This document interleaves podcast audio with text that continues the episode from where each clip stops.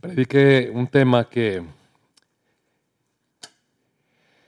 que este, bueno, tenía que ver con el no estarnos juzgando. Ese era el tema, porque cada persona dedica su vida y su adoración al Señor a su manera.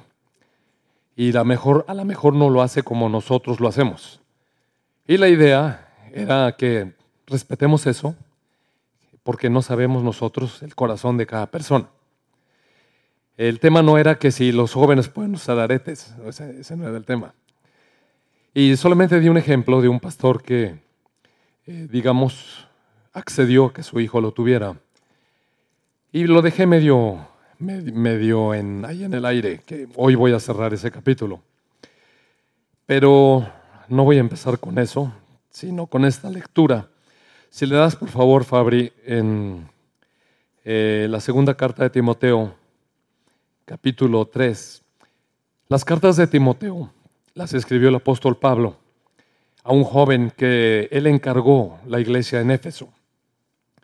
Este joven estaba versado en las escrituras, es decir, no se le encargó a un chavo ahí que se encontró, sino era un joven que por una parte tenía ascendencia griega, pero también por otra parte tenía ascendencia judía y de alguna manera había sido instruido en las escrituras. Su abuela había influido sobre él, su madre había influido sobre él, y él conocía las escrituras.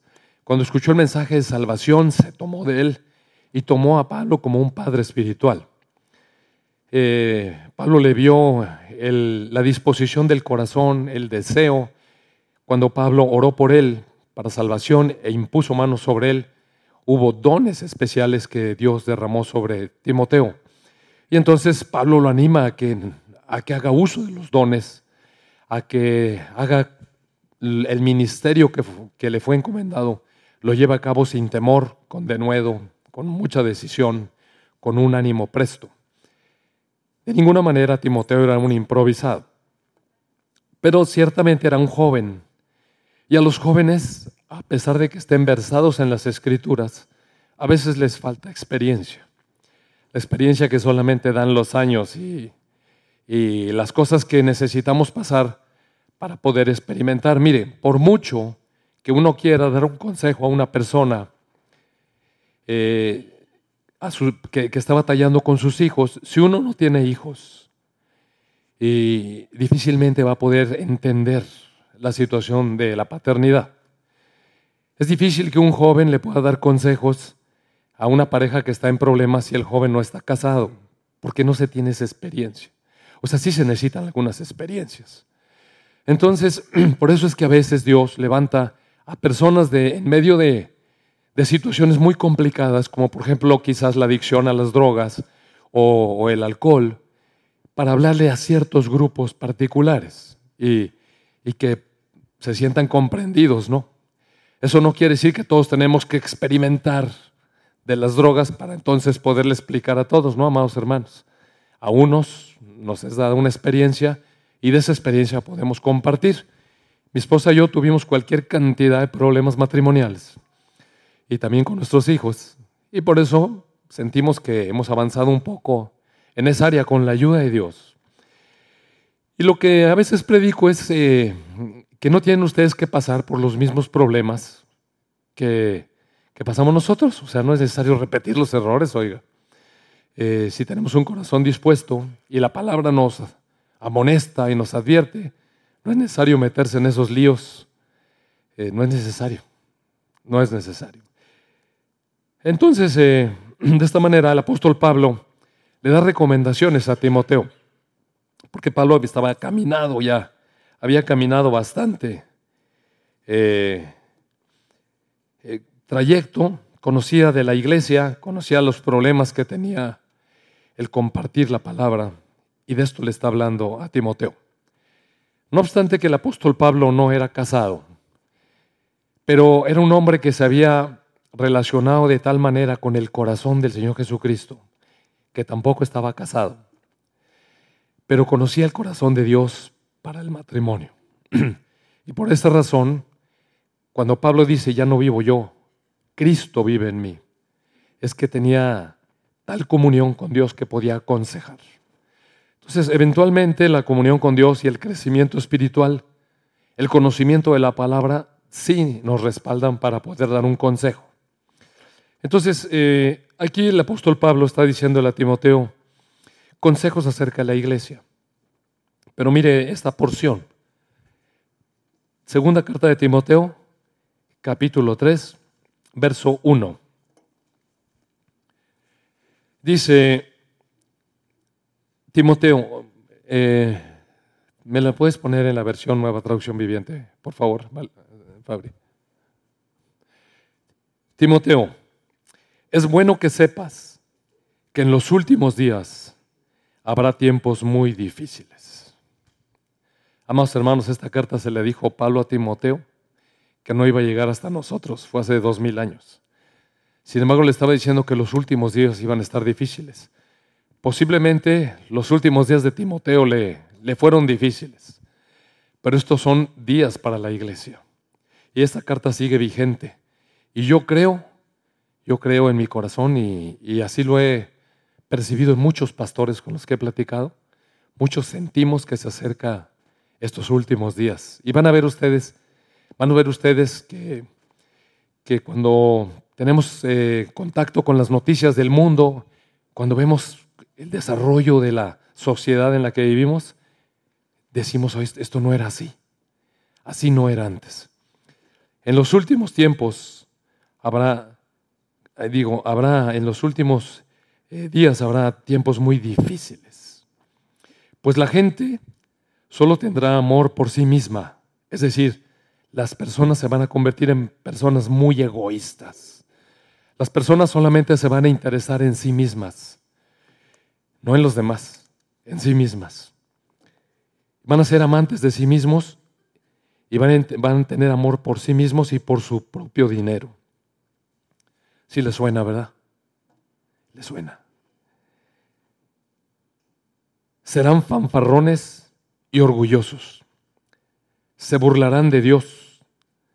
Serán desobedientes a sus padres y malagradecidos. No van a considerar nada sagrado. No amarán ni perdonarán. Calumniarán a otros y no van a tener control propio. Serán crueles, odiarán lo que es bueno, traicionarán a sus enemigos, serán imprudentes, se llenarán de soberbia y amarán el placer en lugar de amar a Dios. Actuarán como religiosos, pero rechazarán el único poder capaz de hacerlos obedientes a Dios. Aléjate de esa clase de individuos. Bueno, aquí voy a hacer una pausa. Eh, en mi experiencia ya como hombre viejo, lo que yo vi en la sociedad era que cuando yo era niño se respetaba a los padres mucho, mire, y a los maestros, y a las autoridades. Uno no se podía poner de bañadito con un policía, ni con ni, ni tampoco con los soldados, ni con los maestros. A mí me tocó la época en que sí, uno le faltaba el respeto a un maestro, el maestro se quejaba con el padre, le ponían la zurra de la vida y todavía el papá le decía al maestro, y si se vuelve a portar mal, disciplínelo. Y oiga, estaba la cosa complicada. Cuando yo era un adolescente, mi papá me recomendó que adelantara el servicio militar. Y un día fui a la Sedena eh, y entonces entré por la puerta donde entran los vehículos y había un pequeño postecito y luego está la puerta de los peatones. Y el soldado de la entrada me dijo, joven, es por esta puerta. Pero yo ya me había metido, o sea, traspasé la puerta. Entonces le dije, no hombre, ya estoy adentro. Mire, el hombre fue por mí, me agarró de aquí y me aventó para afuera con una mano así, con un trapo. Y dijo, le dije que por la otra puerta. Dije, sí, señor y ya me metí por la otra puerta. Y a los policías de tránsito se les respetaba como oficiales, y, o sea, hay respeto por la autoridad. Y uno veía a los maestros con respeto, como a unos padres. Si usted compara eso, se enseñaba civismo en la escuela.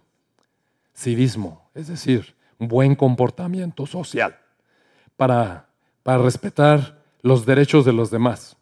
En alguna ocasión, mis papás tenían una casa de campo en Cuernavaca y entonces una, de tantas veces que fuimos, estamos en la alberca haciendo un relajo y grite y grite. Entonces salió mi papá y me dijo, venga para acá, deje de hacer ruido porque molestan al vecino. Y yo le dije, yo estoy en mi casa. Y me dijo mi papá, sí, pero tu libertad se acaba donde empieza la libertad del vecino. Así es que cállate. Mire, eso es respeto, eso se le enseñaba a la gente. Ahí me enseñaron que si entraba un maestro al salón, uno se ponía de pie, por respeto. Y si una persona adulta hablaba, uno se callaba por respeto. Y uno no podía llevarle contra los padres, mire. Una ocasión mi mamá estaba platicando con una comadre ahí en la casa una vecina. Y entonces mi mamá no sé qué dijo. Y yo le dije, así no fue. Y mire, mi mamá nomás hizo así. Pero me dio durísimo en la boca. Y me dijo mi mamá, si yo digo que así es, así es. Así es. ¿Sabe cuándo le volví a decir que no es cierto? Mire, por eso tengo mis dientes. Entonces, así era. Eso se enseñaba respeto a los padres, a las autoridades. Y lo que yo he visto a través de los años es que se acabó el civismo en las escuelas, no hay respeto por los maestros, no hay respeto por las autoridades. Ahora en la actualidad, si se pasa a un grupo de policías o ahí a detener a una multitud, la gente les puede aventar de cosas, les puede insultar, se pueden portar como unos vándalos y los policías no pueden hacer nada. Bueno, al menos aquí, en nuestro país. Y es lamentable. Entonces yo voy viendo cómo nuestra sociedad va cambiando, cómo los niños les contestan a sus papás, cómo, oiga, los abuelos había un respeto, oiga. Cuando yo era niño entraba a la casa de mi abuelo y mi, abuelita me decía, está el abuelito. Cuando estaba mi abuelita podíamos hacer ruido, pero si estaba mi abuelo no se podía. No se podía. Calladitos, está el abuelito. Y, mi abuelo se ponía a platicar con mis papás y mis tíos y era la reunión de adultos y los jóvenes no niños no podíamos entrar ahí. Eh, había respeto y eso no hay ahora. Ahora uno está platicando, los chamacos se le suben. Es un gallinero ahí, no se puede hablar. De verdad, estoy diciendo de verdad. Y, yo fui profesor en la, en la universidad. ¿Y sabe que dejé de ser profesor en la universidad y dejé de dar clases? Por la indisciplina de los jóvenes. O sea, llegó un momento en el que ya dije, no, no puede ser el colmo. En una ocasión quité los teléfonos celulares a todos porque todos estaban en el teléfono celular y, y no estaban poniendo atención. Oiga, amado hermano, son clases de medicina. Si no aprende el muchacho, si no está atento, dígame, ¿A usted le gustaría que lo atendiera luego en el consultorio? Mire, le aseguro, le garantizo que no le va a gustar que lo atienda una persona así. Se lo garantizo. Entonces, era muy importante que pusieran atención. Puse allá y pasé uno de ellos. A ver, vas a la clase. Oiga, me hizo una pataleta. Mire, ah, cuenta un niño de, un, es más, un, no, no, yo no voy a dar nada, yo no voy a dar nada. Se puso así enfrente, oiga, un doctor. ¿Y sabe qué le dije? ¿Sabes qué? Es el último día que yo di clases aquí y me salí. Y fui y renuncié. No, no, no di más clases. Y dije, no puede ser esto. Eh, ¿Cómo cree? Para cuando yo era alumno, oiga. Entonces, Así es como están las cosas en estos últimos tiempos. Hay gente que, es orgullosa, que se burla de Dios, que no obedece a sus padres, que son malagradecidos. Si algo se caracteriza a estas últimas generaciones, es la ingratitud de los hijos. ¿Y sabe qué? ¿Sabe quién tiene la culpa de todo el rollo? ¿Sabe en parte quién tiene la culpa? Los papás. Y también en parte, en parte por eso quise que se quedaran los jóvenes, porque los jóvenes también tienen una responsabilidad y el mensaje también va para ellos. Porque aquí el asunto está que tenemos a, un Dios que es justo, santo, bueno, amoroso, lleno de misericordia y de amor, como dijo eh, eh, eh, tu hija, ¿cómo se llama? Betsy. Betsy. Pero también es un Dios que disciplina a sus hijos porque entiende que el amor, del amor es enderezar la vida de la gente, no dejarla que ande como sea. Y entonces aquí dice, no van a amar, no van a considerar nada sagrado. Y mire, ve a los jóvenes, ve a los jóvenes. Yo no estoy hablando de los jóvenes de nuestra congregación. En general, los jóvenes de nuestra congregación más o menos tienen un corazón hacia Dios. Sí, no, no estoy diciendo eso. Pero en el mundo, los jóvenes no les importa Dios. A los jóvenes no les importa nada sagrado. A los jóvenes no les importa que alguien les diga que, que, no hay que fornicar, ni que no hay que tomar, ni que no hay que fumar, y que ellos son libres de hacer lo que les pega su regalada gana. ¿Y sabe quién los ha educado así? Nosotros, mire. Las generaciones que los antecedieron, nosotros. Nosotros les permitimos. Nosotros les permitimos que fueran insolentes y nos gritaran y, que nos faltaran el respeto y que no respetaran al maestro. Y cuántas veces algunos de nosotros fuimos a las clases a defender a nuestros nenes que estaban portando de la patada. Nosotros tuvimos la culpa. Nosotros tuvimos la culpa. Así es que esa es la generación que nosotros creamos. Eh, alguna vez van a llegar a, adultos y van a ser crueles y van a odiar lo que es bueno. Mire, yo sé que la predicación de hoy va a estar pesada. Perdóneme, pero, amado hermano, eh, le quiero decir que necesito darle libertad al Espíritu de Dios de hablarle a la iglesia. Hace muchos años, y yo no quiero criticar a nadie, no es un espíritu de crítica, solamente son observaciones de nuestra sociedad. No es una crítica, ni quiero reprobar a nadie. Yo sé que muchas personas han sido, de aquí de la congregación, han sido amadas por el Señor, tocadas por el Señor y llamadas a salvación y a restauración. Nuestro Señor Jesucristo es un Dios de restauración. Pero eso no quiere decir que esté conforme ni contento como están las cosas, mire. Hace años, hace años, yo me acuerdo que vi empezar, empecé a ver cómo empezaron a incrementarse los embarazos en las adolescentes. Chicas que se quedaban solas con un niño. Y cada vez más, y cada vez más. Cuando hice el estudio de, del problema de la obesidad, empecé a estudiar eh, cómo estaban los nacimientos en, en las pacientes obesas en los hospitales. Y en un hospital de esta ciudad encontré que una de cada cuatro embarazadas era una madre adolescente. No, estoy diciendo una madre soltera, una madre adolescente, menos de 16 años. Una de cada cuatro partos que había ahí era de una chavita. Obviamente, el padre ausente como todo buen mexicanote. Entonces, yo pensé, ¿qué va a ser de esta nación? Con todos estos jóvenes que están creciendo con tanta, una dinámica familiar alterada. ¿Qué, qué irá a pasar? Esto lo pensé hace como 25 años. ¿eh? ¿Y sabe qué? ¿Sabe quiénes son los, delincuentes ahorita? Chavitos. Chavitos. Chavitos. Las sociedades pagan su pecado, amados hermanos. Chavitos, crueles, que, se los engatusan. porque ¿Dónde está la imagen paterna que modeló delante de ellos? ¿Dónde está? ¿Ve usted? Entonces los engatusan. ¿Quién? Pelados, abusivos. Los, los engatusan a esos pobres jóvenes. Gracias a Dios que algunas madres han sido rescatadas y que algunos jóvenes son rescatados. Pero muchos caminan a la perdición. Muchos de esos chavitos han muerto, fíjese. Ahí son la carne de cañón. Los malos los ponen ahí enfrente, los atrapan, los meten a la cárcel, les arruinan la vida, si no es que los matan, los mutilan. Para la molar, en estos tiempos hay mucha gente, ese es punto de aparte, hay mucha gente religiosa. Verso 5. A muchos actúan como religiosos, pero en realidad se rechaza el único poder capaz de hacerlos obedientes a Dios. Aléjate de esa clase de individuos. Y aquí el apóstol Pablo está siendo muy firme con Timoteo. No se trata de reprobar al pecador. ¿Con quién nos vamos a, jugar, a juntar entonces? Con los mojigatos. No nos está diciendo eso.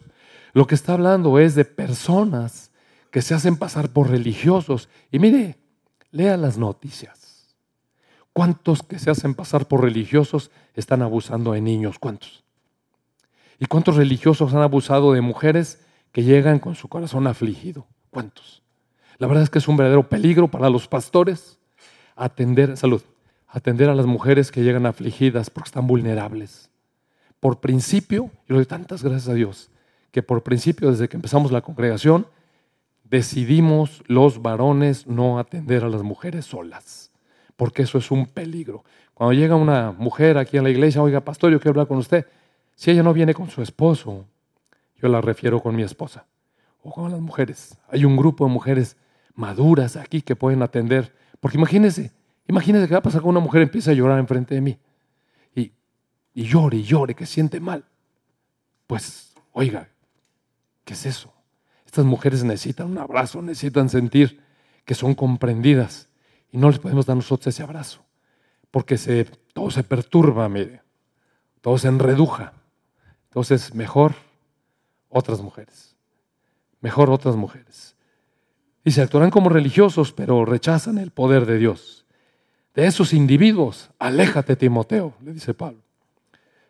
Pues son de los que se las ingenian para meterse en las casas de otros y andarse ganando la confianza de mujeres vulnerables que cargan con culpa del pecado y están dominadas por todo tipo de deseos.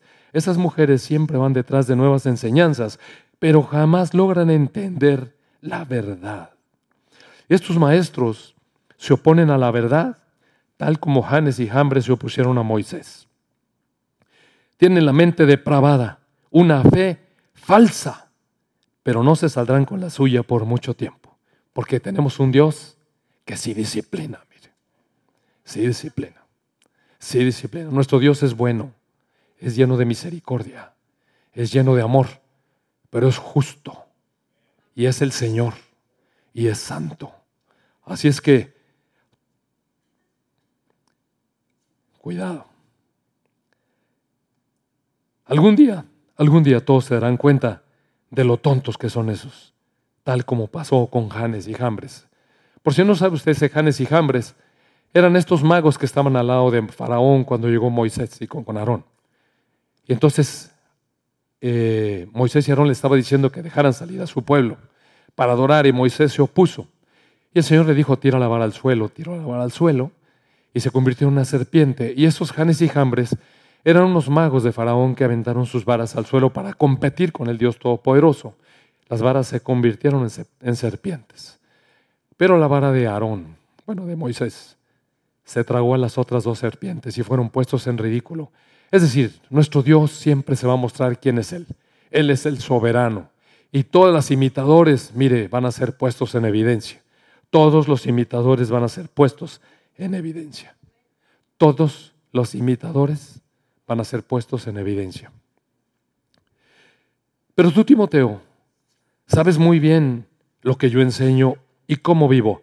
Mire, estas palabras obviamente son del apóstol Pablo. Yo no estoy diciendo que, que ellos son mis palabras. Claro, el apóstol Pablo está diciendo, ve cómo enseño y cómo vivo y cuál es el propósito de mi vida. Conoces mi fe, conoces mi paciencia, conoces mi amor y mi constancia. Aquí este Pablo que está diciendo, ya no vivo yo, sino Cristo vive en mí, y que está diciendo, soy un hombre paciente y soy un hombre lleno de amor, le da un consejo a Timoteo y le dice, cuando veas a esos religiosos, aléjate de ellos. ¿Sí entiende? O sea, una cosa es que respetemos, ligándolo con la semana pasada. Una cosa es que respetemos cómo se está relacionando otra persona en su comunión con Dios y dejemos de criticar. Que eso fue lo que dije la semana pasada. Y otra cosa es que toleremos el pecado, que también lo dije la semana pasada. Entonces, con la religión falsa, con los religiosos, que los religiosos no son otra cosa que hombres que profesan la piedad, pero son hipócritas. Eso es, eso es religioso. Dice, conoces mi paciencia, mi amor, mi constancia, y sabes cuánta persecución y sufrimiento he soportado, y cómo fui perseguido en Antioquía, en Iconio, en Listra, pero el Señor me rescató de todo eso. Es cierto, y todo, mire amado hermano, mire esta frase, todo el que quiera vivir una vida de sumisión a Dios en Cristo Jesús, sufrirá persecución. Si alguien enseña otra cosa, está mintiendo. Porque el que se quiera someter a Dios en Cristo Jesús, todo el que quiera someterse a Dios en Cristo Jesús va a ser perseguido. Más en estos tiempos peligrosos. Estos tiempos van a ser peligrosos. Porque hay mucha gente que desaprueba ahora a Cristo y que desaprueba a Dios y que desaprueba su palabra. Hay mucha gente que peca deliberadamente y le quiere llamar a lo malo bueno. Y quiere obligar que todos los demás llamen a lo malo bueno y no es bueno. La palabra de Dios dice que no es bueno. Entonces, cuando nosotros nos pongamos en esa postura de defender la palabra de Dios, la palabra de Cristo, mire, amado hermano, nos van a tachar de aleluyos, de religiosos, de limitados, de excluyentes y de no sé qué más, tanta cosa. Cerrados de mente, tontos y fanáticos y quién sabe qué más. Pues sí, es de eso nos va a tachar todo aquel, todo aquel que no esté de acuerdo con la palabra de Dios. Vamos a sufrir persecución, pero los malos y los impostores serán cada vez más fuertes. Tenga cuidado, porque en los últimos tiempos las cosas se van a poner muy difíciles, porque esa gente va a ir ganando terreno, va a ir influyendo sobre la legislación de las naciones y van a acabar imponiendo lo que ellos quieren. Eh, uno, apenas si puede considerar que, por ejemplo, en los años 20 o en los años 30, en los años 40, 50, Estados Unidos era un país de fe, un país de normas, un país de principios. ¿Y sabe qué? Ahora es un país de decadencia, de perdición, de adicciones, de, de, fornicación desenfrenada, de todo.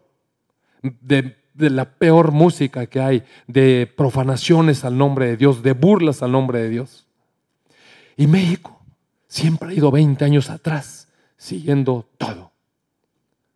Y ahí vamos, mire. Y ahí vamos.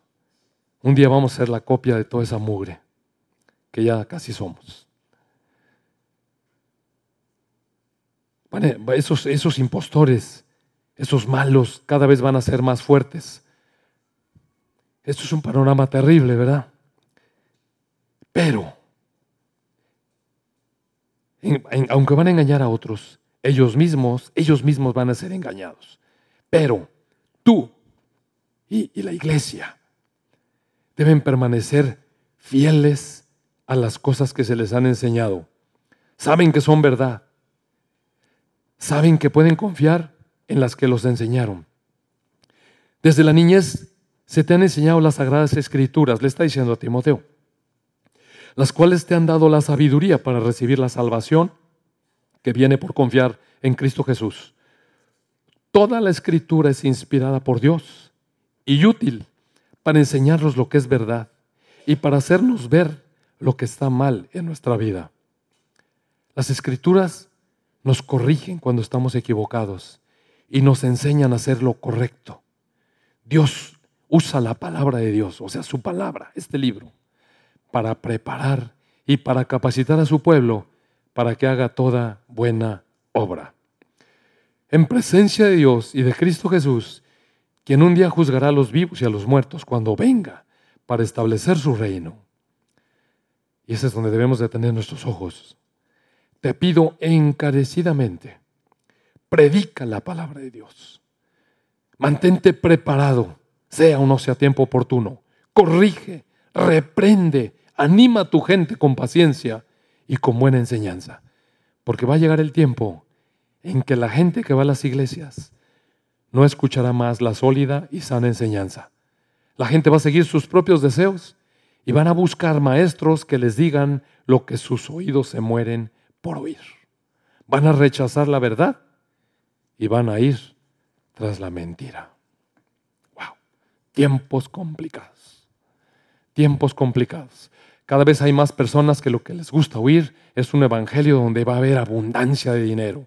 Un evangelio donde Jesús es tan bueno que perdona todos los pecados y a nadie le llama la atención. Un Dios que abre sus brazos y dice, vengan todos, vengan todos. Ya por eso murió Jesús y ustedes ya todos están perdonados. Ya no hay ningún problema. Eso es lo que la gente quiere oír. Y eso es lo que desafortunadamente muchos predicadores están predicando. Ahora, volviendo un poco al tema de la semana pasada. ¿Sabe que tenemos que lidiar con la situación de nuestros hijos? Y tenemos que lidiar con ellos con sabiduría. Cuando le digo lidiar usted sabe que nuestra lucha no es contra carne ni sangre. No se trata que nos peleemos con nuestros hijos. Y eso es un poco lo que yo estaba tratando de decirles la semana pasada. Miren, en algún tiempo, cuando Judita era adolescente, se le ocurrió ponerse una areta en la nariz, por si no sabía. Y entonces, claro que yo me enfadé, y mucho. Porque aparte que no me pidió permiso, nomás de repente llegó con el arete, le llamé la atención y fui brusco y grosero. Y fui inflexible. Por supuesto que no le dejé que tuviera el arete. Y lo obligué a que se lo quitara. Ella lloró y yo fui brusco e insensible. Y una cosa que me disgusta de este, de este pastor que puso ahí, que le dio permiso a su hijo de ponerse el arete por amor, es eso, que haya puesto que fue por amor. Porque el amor no tiene nada que ver con eso. Eh, el amor no quiere decir que le pasemos a nuestros hijos todo lo que ellos quieren hacer. Eso no es amor, amados hermanos. Perdóneme, pero eso no es amor. Tenemos un Dios de amor, pero tenemos un Dios al que podemos ver y conocer. ¿Sabe usted que el pueblo elegido de Dios es Israel? E Israel, que es el pueblo amado por Dios, y que si uno lee las escrituras se va a dar cuenta cómo Dios ha intervenido por Israel con poder, con señales maravillosas. Y actualmente Israel es uno de los países más fuertes económicamente, más inteligentes, más desarrollados, más capaces. Oiga, tiene un, e, tiene un ejército que ya quisiera México en sus 500 años. Mire, así lo tiene Israel. Es un país excelente, cerebros inteligentes y muchas cosas. Indudablemente de que Israel es un pueblo que Dios ama. Pero sabe que Israel no tiene su nación nomás gratis. Israel, como nación, quiero decir, yo respeto a Israel, amo a Israel, bendigo a Israel. Porque así me enseña la palabra, que bendigamos a Israel porque de Israel vino nuestro Señor Jesucristo. A Israel, le fueron dadas las promesas, a Israel le fue dada la ley. Es el pueblo amado de Dios. Bendigo a Israel. Pero no dejo de ver las realidades. E Israel se rebeló contra Dios y no aceptó, rechazó al Hijo de Dios. Le costó muy caro, mire. El Señor Jesucristo, después de haber sido rechazado vez tras vez tras vez, un día salió del templo y les dijo, Jerusalén, hoy se aparta de ti tu rey. Hoy te quedas sin rey. Fue terrible, amados hermanos. A partir de allí Israel empezó a sufrir terriblemente. Ha sufrido unas persecuciones como casi ningún pueblo. La disciplina de Dios sobre él, uno apenas si puede creer. Yo a veces digo, Señor, pero ¿cómo aguantaste ver a tu pueblo amado en ese holocausto? En ese holocausto de la Segunda Guerra Mundial. Mire, es terrible. Yo no sé si usted ha visto esas imágenes. Cuando mataban a las personas, a las señoras, a los niños, a todo mundo sin respeto y los aventaban en las fosas comunes y se morían de hambre en los campos de concentración, los azotaban, los trataban peor que animales. Era horrible. Y no solamente fue en Rusia, mire. Digo, en, en Alemania y perseguidos por los alemanes en toda Europa, en Rusia también. Stalin hizo una persecución de judíos como no tiene idea, mató un montonal. Ahora Israel está allá por la misericordia de Dios, porque Dios es fiel a su palabra y Él les prometió que Él los iba a devolver a su tierra. Por eso pienso que son los últimos tiempos, porque Israel está otra vez en su tierra y está preparándose todo el escenario geopolítico para el regreso del Señor Jesucristo, como debe de ser. Las naciones se están alineando Fíjese usted, lea las noticias, vea cómo están tratados Rusia con los chinos, cómo están tratados Rusia con Irán, vea cómo el eje de, una serie de países se está alineando, Siria, Irán y, Turquía también está, está abandonando a Estados Unidos. Estados Unidos se está metiendo en un liazo tremendo, tremendo, porque se está aislando, mire, se está peleando con todo el mundo. Y yo no quiero acusar a un hombre porque yo pienso que Dios está por encima de todo y deja que las cosas tomen su curso. Pero se está poniendo la cosa muy interesante. La cosa es que Israel ahora está en Israel. en la tierra de Canaán, que por cierto el miércoles su parlamento declaró que no se va a hacer ya más eh, una nación Israel, va a ser la nación Estado judía. Además piense las implicaciones que eso tiene. Ahora son la nación Estado judío. Y declaró su parlamento que a partir de ya, Jerusalén es su capital toda. Que medio Jerusalén ni que nada. Todo. Si usted piensa bien las implicaciones que esto tiene, mire, va a generar, uh, amados hermanos. Claro que inmediatamente fueron clasificados como racistas. ¿Y no es racista? ¿No es racista que diga, es la nación judía? ¿No es racista? Súper intensamente racista. Pero Dios le dijo a los judíos, esta es tu tierra. Ve. Pero esa tierra no llegó a ir así nomás. ¿Sabe usted que costó un sufrimiento tremendo de su pueblo? Purificación. Y, y, Dios los mantuvo y los mantuvo con ellos. Con ellos estuvo a pesar de todo lo que sufrieron. Y ahora Dios le está devolviendo la tierra por amor a su nombre. A su nombre de Dios. Y Dios se está glorificando cumpliendo lo que está profetizado en las Escrituras hace dos mil, tres mil años. Mucho más, hermanos. Entonces, ¿a qué voy con todo esto con la red de Judith? Todo esto tiene que ver con que fui muy inflexible. Y lamento mucho, lamento mucho haberle dicho en un tono, en un tono eh, que le lastimó. No fue bueno, pero se lo quitó. Y cuando salí de la predicación el domingo pasado, estaba aquí ella de visita y entonces le dije, ¿sabes qué, Juí? Te quiero pedir perdón. Porque la forma en la que te dije de eso no fue buena. Yo sé que te herí. Y me sonrió y me dijo, claro que sí, no te preocupes. Pero de alguna manera sentí como que de repente, a no sé, a lo mejor a mí me gustan los azotes. Estaba acostumbrado. si mi papá no me pone una buena, sentía como que no, estaba purificado. Entonces, me quedé pensando y dije, pero sí me habrá perdonado de todo corazón. Entonces luego ya uno o dos días después le dije, Judy, ya en serio, en serio, en serio, sí quiero que me perdones. Y me dijo, ¿sabes una cosa?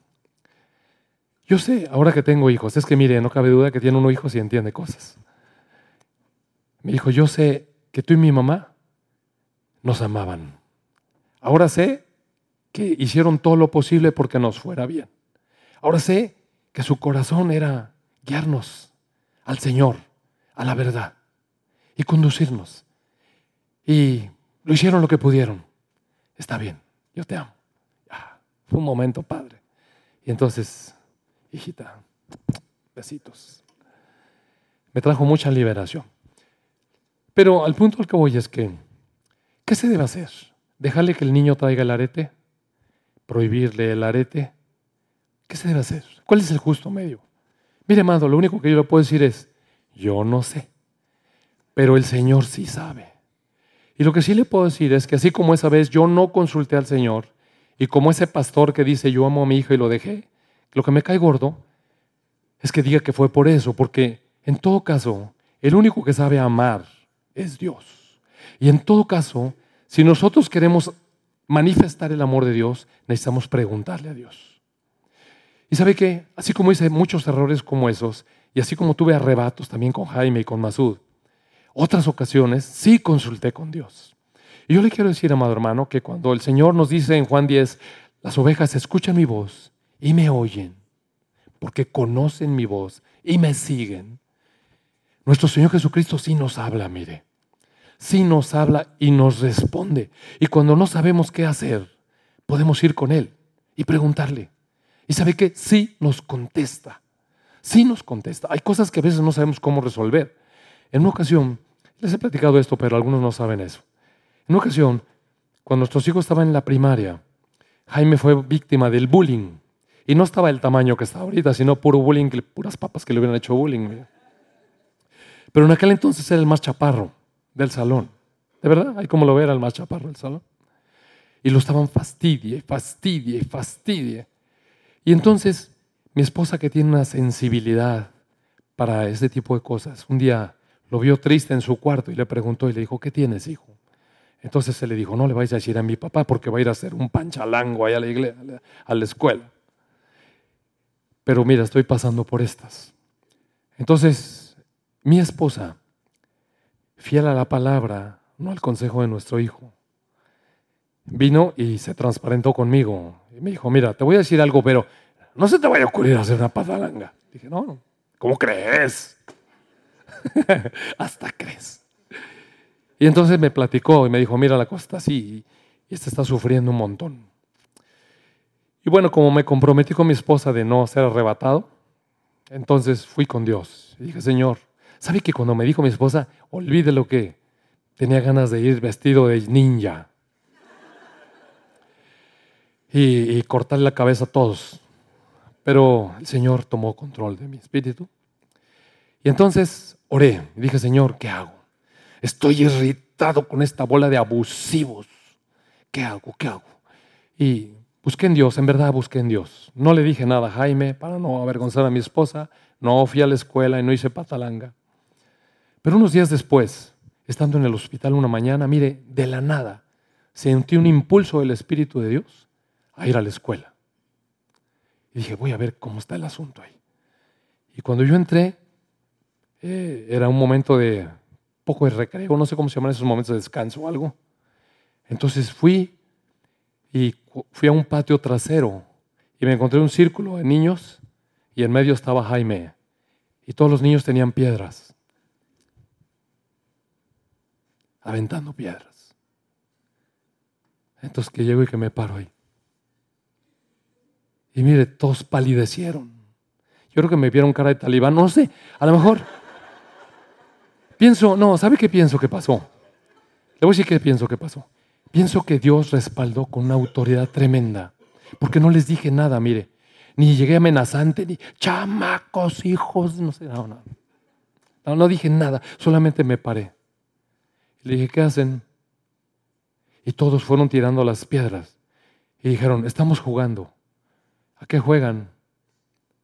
Pues Dije, ah, están jugando que apedreamos a uno. Órale, yo también quiero jugar, les dije. El primero es Jaime y luego seguimos todos los demás. Y todos tiraron las piedras. No, señor. Y entonces empecé a hablar con ellos acerca de la amistad. Dije, ¿ustedes son los amigos de Jaime? Sí. Y esa es la amistad. A los amigos se les apedrea, a los amigos se les atemoriza, a los amigos se les avergüenza. Y ¿Sabe qué? No pasó nada, ni fui con las maestras, ni regañé a ningún niño, solamente me paré, me presenté, les dije eso y me fui a trabajar. Y mire, eso pasa a veces cuando uno ora. Y sí pasan esas cosas, y tengo muchos testimonios. También tengo muchos testimonios donde no oré y me metí en cada lío que para qué le cuento. Entonces, con mis años de experiencia, lo que yo les quiero decir es que cada vez que no sepamos qué hacer, vayamos con Dios, consultemos. Y una de las cosas que más hablan, mire, está aquí. Está aquí. a lo mejor no viene ahí si tu hijo se quiere poner el arete, que sí viene. Pero a lo mejor hay cosas que no sabemos. Es que no había tablet. Aquí no dice si debemos de prestarle el iPad cinco horas. No, no dice. Eh, no dice eso iPad no viene. Pero sabe una cosa, ayer en la noche me puse a leer un poco del capítulo 5 al capítulo 10 de Deuteronomio, le recomiendo que lo lea. Lea esos capítulos. Dice cosas súper interesantes, pero súper interesantes. Me doy cuenta que cuando vamos a la palabra podemos conocer el corazón de Dios. Ahora, amado hermano, si usted trae el libro de Deuteronomio a su casa y lo quiere implantar como la ley, le quiero pronosticar, va a tener un conflictón. Pero la palabra no se lee como letra muerta que mata. No se lee como para envanecerse, porque mucho conocimiento envanece, pero el Espíritu vivifica.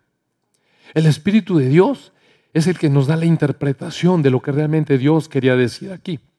Lo que dice ahí es, ten la palabra, porque la palabra te marca el rumbo correcto. ¿Cuántos de nosotros sabemos ser realmente padres, padres? Mire, no sabemos. No sabemos. Todos nosotros venimos acarreando, digamos, la tradición, las costumbres y las secuelas de cómo fueron nuestros papás. Y bueno, yo le he platicado aquí un montón de mi papá. Pero en alguna ocasión, que yo le dije a mi papá que era un poco duro, porque si me acercaba a él y le podía decir, me dijo, bueno, mira, yo he caminado contigo con esta mano de hierro, pero con esta mano de amor, y siempre te he amado. Ah, su, mire, me quebró mi papá. De repente tiene sus puntadas, ¿no? Y me dijo, esta vez la mano de amor. Y pues siempre me pegaba con esta. Pero con esta no me pegaba. Era la mano de amor. Y la verdad es que tocó mi vida. Y cuando yo le dije, papá, es que eres muy duro, sumamente duro. Podrías decirme las cosas de otra manera. Sé que, sé que tienes razón, pero ¿por qué no me dices de otra manera? ¿Por qué no de otra manera? Y entonces me dijo, mira, siéntate, me dijo. Cuando tú tengas tus hijos, quiero que me, demuestres con tus métodos que hay otra manera. Quiero que me enseñes. Y esta es la mía. Entonces, cuando crezcas, enseña a tus hijos y luego vienes y me dices, mira qué perfectos son. Esta es la manera. Yo no era cristiano, amados hermanos. Imagínense, ese día me cayó una losa en la espalda y yo solo tenía 16 años. Y dije, ¿cómo voy a educar a mis hijos? ¿Cómo le voy a enseñar a mi papá que hay otra manera? ¿Cuál es la otra manera? Buena. Entonces, nos casamos, tuvimos nuestro primer bebé y yo empecé a leer puros libros de educación infantil, los mejores psiquiatras, la mejor escuela de educación infantil. Oiga, ya había opiniones de todas. Todos los psiquiatras infantiles decían que esa era la mejor manera y todas eran diferentes. Entonces dije, a ver, si me pongo a hacer un experimento y a Masud lo educo de una manera, a Jaime de otra y a Judy de otra, puede ser un desastre. Uno me va a salir bien torcido y el otro, mejor parejos todos. Y cuando estaba en esas incertidumbres y con mucho peso en mi corazón, conocí al Señor Jesucristo. Y entonces encontré que en la palabra está la manera. Pero todavía me faltó discipulado, la verdad. Me faltó discipulado y tomé la palabra como, como la ley.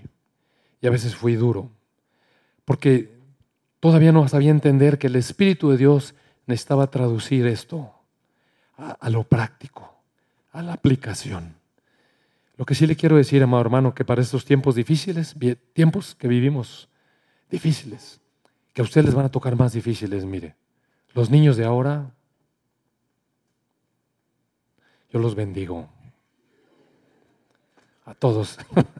Los bendigo, amados hermanos. Está bien canijo. Los niños de ahora están bien rebeldes, difíciles. Entonces yo les diría a los jovencitos que se quedaron porque voluntariamente se quedaron, piensen, ¿qué clase de, qué clase de satisfacción quisieran darles ustedes a sus padres porque en la satisfacción que les dan ustedes a sus padres están dando satisfacción a Dios. Piensen qué quieren cosechar ustedes, porque en la medida en que ustedes sean rebeldes, van a cosechar rebeldía algún día y se van a acordar. Entonces, eh, ustedes son hijos de Dios ahora. Valdría la pena que consideraran qué clase de hijos quieren ser, que simultáneamente con sus padres lean la palabra, la atesoren, la escudriñen, la mediten, la asimilen. Porque de no apegarse a la palabra ahorita, chavos, corren mucho riesgo de convertirse en esos chavos duros, en esos chavos egoístas amadores de sí mismos, en esos chavos crueles, malagradecidos con sus padres, irrespetuosos y todo ese rollo. Asunto que Dios un día va a retribuir, eso garantizado. Porque nuestro Dios es un Dios de amor. Y el amor transforma. El amor transforma. Y nuestro Dios está mucho más interesado en transformar nuestro corazón y nuestras vidas que en regalarnos nuestros juguetes que queremos. Entonces, para nuestros jóvenes les animo a que, si su búsqueda, que me da muy, ¿sabe cuánto gusto me da que va a haber este evento con los jóvenes?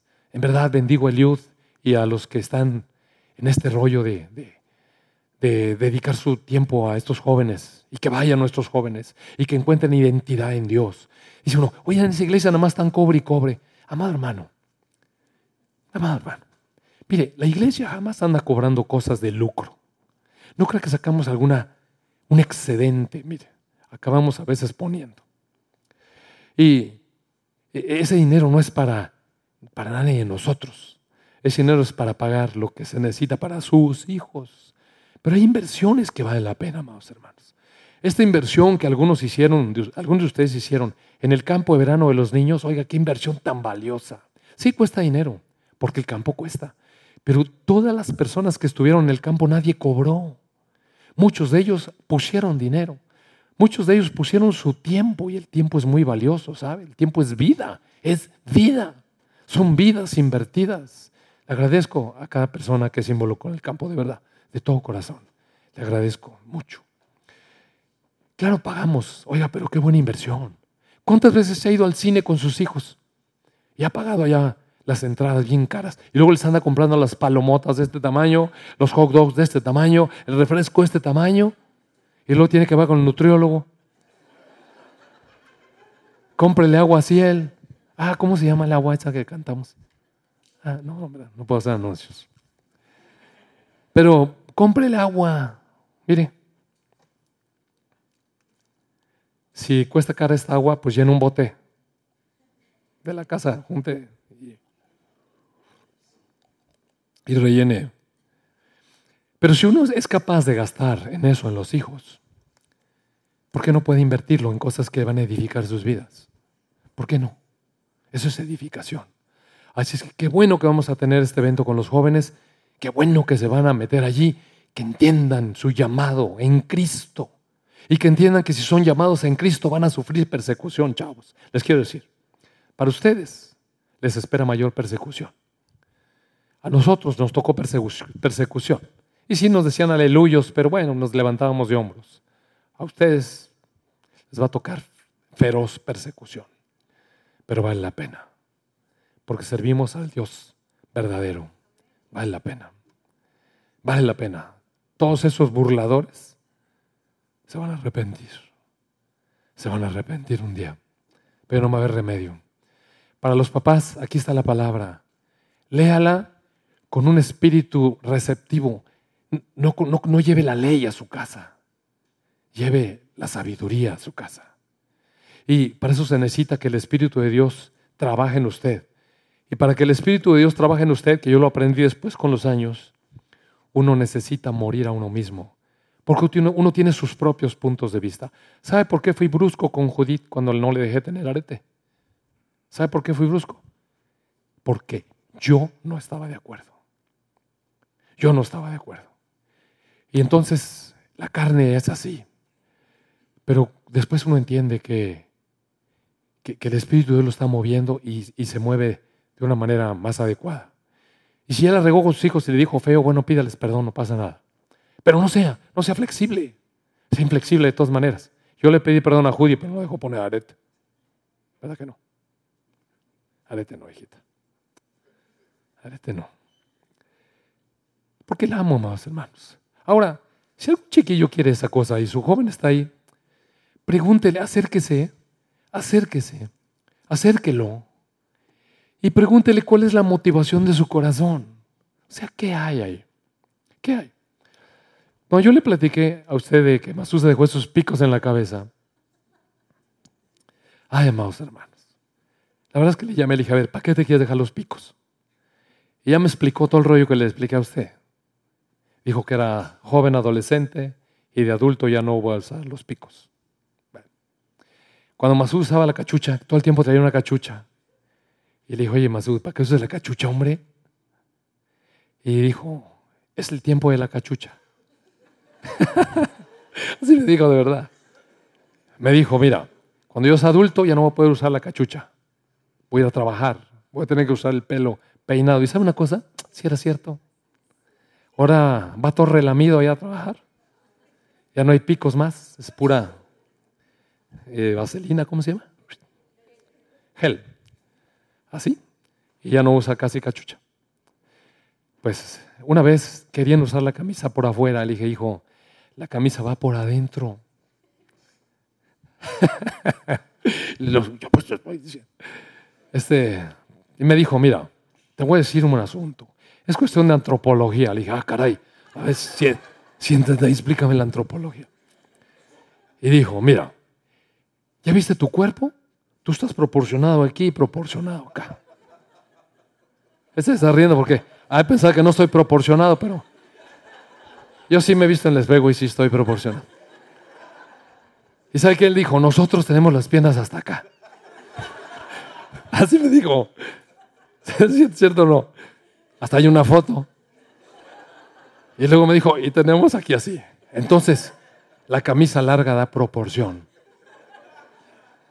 Aparte, con la camisa por dentro, quién sabe qué tantas cosas me dijo. Le dije, bueno, sea pues. Pero, ¿sabe qué vi? No había rebeldía en su corazón. O sea, era un, era un chavo. Y, amado hermano, con la camisa por dentro, por fuera, le dije, bueno, ok, te voy a dejar eso, pero te vas a portar bien. Porque una cosa es la conducta y otra cosa es tu vestimenta ridícula, le dije.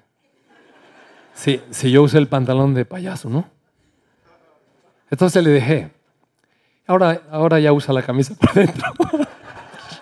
Pero una vez, este, ah, porque una vez lo obligué. E, eso la antropología me lo sacó porque van a ir con la camisa por adentro. Entonces llegaron todos tristes de la escuela. Ya ves, ya nos dijeron que somos testigos de Jehová. Somos los únicos que vamos con la camisa por adentro. Entonces, amados hermanos, el punto es, el amor, pero el amor verdadero, mire, el amor verdadero busca en Dios lo que es correcto. Entonces yo le animo, busque en Dios lo que es correcto, porque yo no me puedo poner a decir aquí generalidades, ¿no? Eh, por ejemplo, de las novias, de los chavos, eso no voy a entrar el tema hoy, pero ahí se los dejo. ¿Por qué? Lo voy a tratar en otra reunión. Bueno, medite en la palabra. Medite en esta enseñanza. Busque en Dios, porque Dios quiere lo mejor para nosotros. Amado Padre, te damos tantas gracias. Te damos gracias porque eres bueno. En tu palabra hay sabiduría. En tu palabra hay vida, Señor. En tu palabra nos revelas tu amor. Padre, gracias por tu palabra. Bendecimos tu palabra, Señor. Pero también, Señor, necesitamos de tu Espíritu, que nos enseña a discernir la letra de la vida. Padre, que así sea para la iglesia hoy. Que así sea para la iglesia hoy. Vamos, hermanos, somos pocos. Y eh, vamos a aprovechar para compartir el pan, el vino. Eh, nuestro Señor Jesús nos enseñó eso en su palabra. Entonces, voy a pedirles por favor que nos ayuden allá atrás algunas personas y rápidamente, rápidamente, con mucha agilidad, pasen aquí al frente unos para atender de la mitad de la iglesia para acá. Mira, mira, que, que una mitad se quede allá atrás, otros acá distribuidos para que rápidamente podamos servir. Eh, a lo mejor de fondo a cantar algo, ¿no?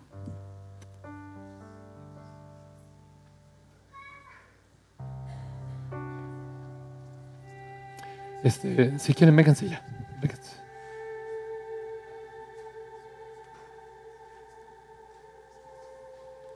Ah, se van a quedar allá ustedes. Bueno, unos allá y otros acá.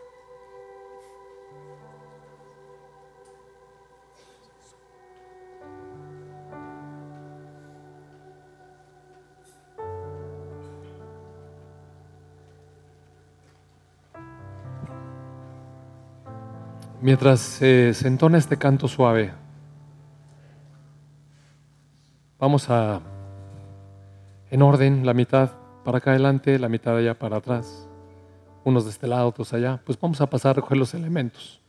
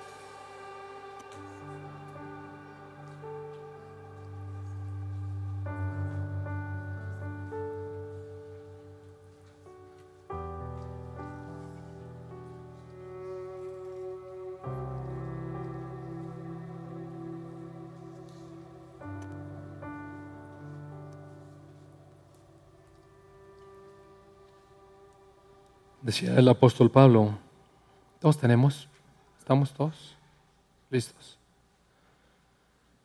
Decía el apóstol Pablo a los corintios, les transmito lo que recibí del Señor mismo. La noche en que fue traicionado, el Señor Jesús tomó pan y dio gracias a Dios por ese pan. Luego lo partió en trozos y dijo, esto es mi cuerpo, el cual es entregado por ustedes.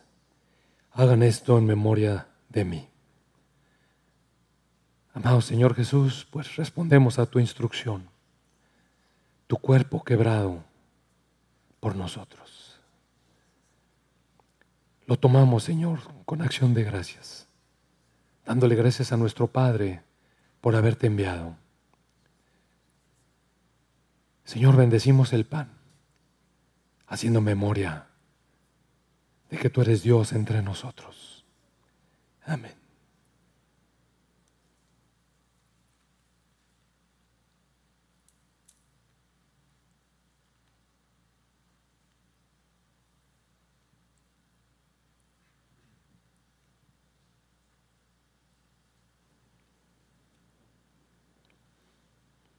De la misma manera, tomó en sus manos la copa de vino después de la cena y dijo, esta copa es el nuevo pacto entre Dios y su pueblo,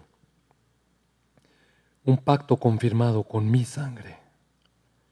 Hagan esto en memoria de mí todas las veces que la beban, pues cada vez que coman este pan y beben esta copa, anuncian la muerte del Señor hasta que Él vuelva. Y Jesús va a volver. Amado Padre, te damos gracias por el sello de garantía que tú das, la sangre de nuestro Señor Jesús, que inaugura el nuevo pacto, tu pacto de amor, de reconciliación, de perdón, un pacto de gracia, de poder, de transformación, de vida en nosotros. Padre, bendecimos esta copa. La tomamos recordando la muerte de nuestro Señor Jesús y su promesa de regreso. Amén.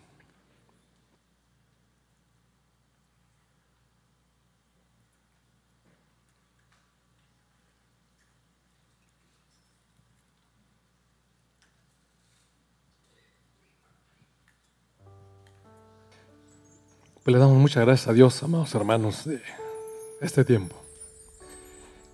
Vamos a cerrar con una alabanza muy hermosa.